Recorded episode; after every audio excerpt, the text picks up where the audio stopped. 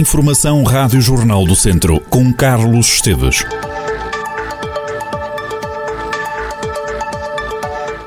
Hoje é feriado, celebra-se o Dia do Corpo de Deus, é uma tradição que é retomada dois anos depois do início da pandemia.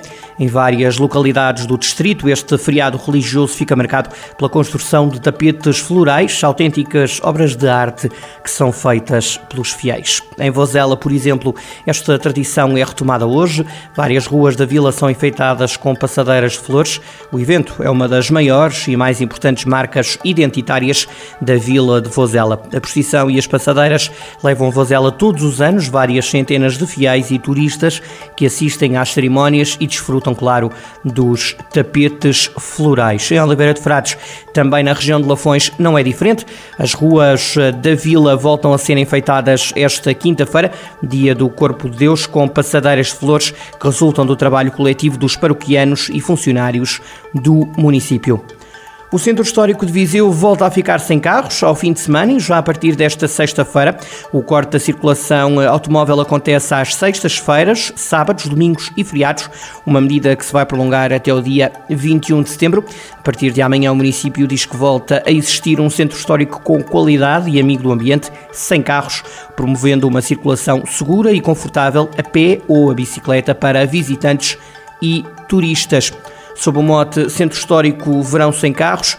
O trânsito a partir de amanhã, o município de Viseu diz que volta a promover um centro histórico com qualidade e amigo do ambiente, sem carros, promovendo uma circulação segura e confortável a pé ou de bicicleta para vizienses, visitantes e turistas. Sob o mote Centro Histórico Verão Sem Carros, o trânsito é encerrado às sextas-feiras entre as 7 da tarde e as 2 da manhã, aos sábados entre as 4 da tarde e as 2 da manhã e aos domingos e feriados entre as 3 da tarde e as 8 da noite. Esta interdição ao tráfego no Centro Histórico de Viseu contempla os principais acessos à zona antiga, nomeadamente no início da Rua dos Combatentes da Grande Guerra e também no entroncamento da Travessa da Misericórdia com o Adro da Sé.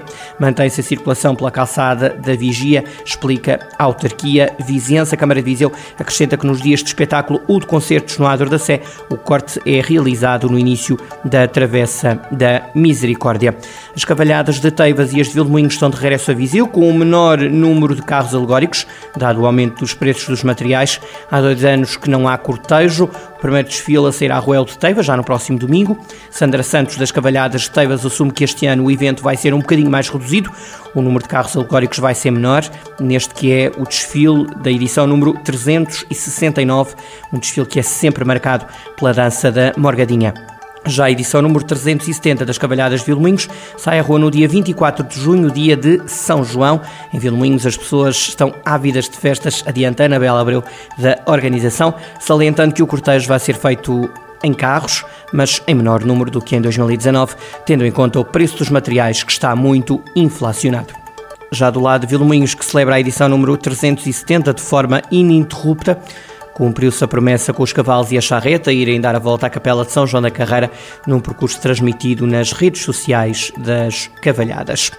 Em Herbamar foram instalados 33 novos contentores para a recolha de óleos alimentares usados. Os oleões estão disponíveis em todas as freguesias e a Câmara Municipal local apela à boa utilização. De acordo com o município, os contentores têm instruções para que, de forma correta, se faça a seleção e descarte de óleos usados na alimentação.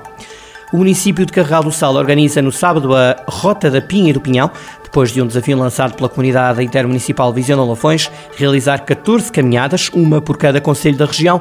A caminhada tem início às 9 da manhã na Praça Brasil de Portugal, em Oliveira do Conde. Em Lamego, a Avenida Dr. Alfredo Souza recebe entre amanhã e domingo a Feira da Bola, tendo como cenário o Belo Santuário dos Remédios. A Feira da Bola de Lamego contará com um espaço próprio dedicado à marca Lamego Terra de Espumante. Os visitantes vão poder desgustar esta bebida enquanto saboreiam as diversas variedades da bola de Lamego.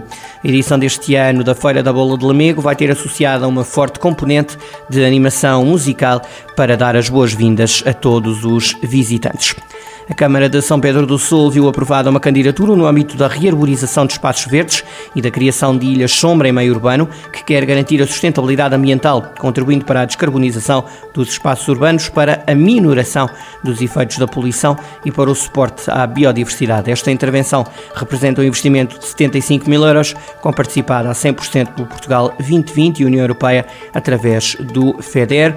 Engloba esta intervenção a plantação de 173 árvores e de 923 arbustos, privilegiando as espécies autóctones e a aplicação de sistemas de ancoragem, tutoragem e proteção das árvores. A praia fluvial do Trabulo, no Conselho de Sátão, abriu onda em quarta-feira, época balnear. Esta época prolonga-se até dia 31 de agosto e é das poucas praias fluviais existentes na região.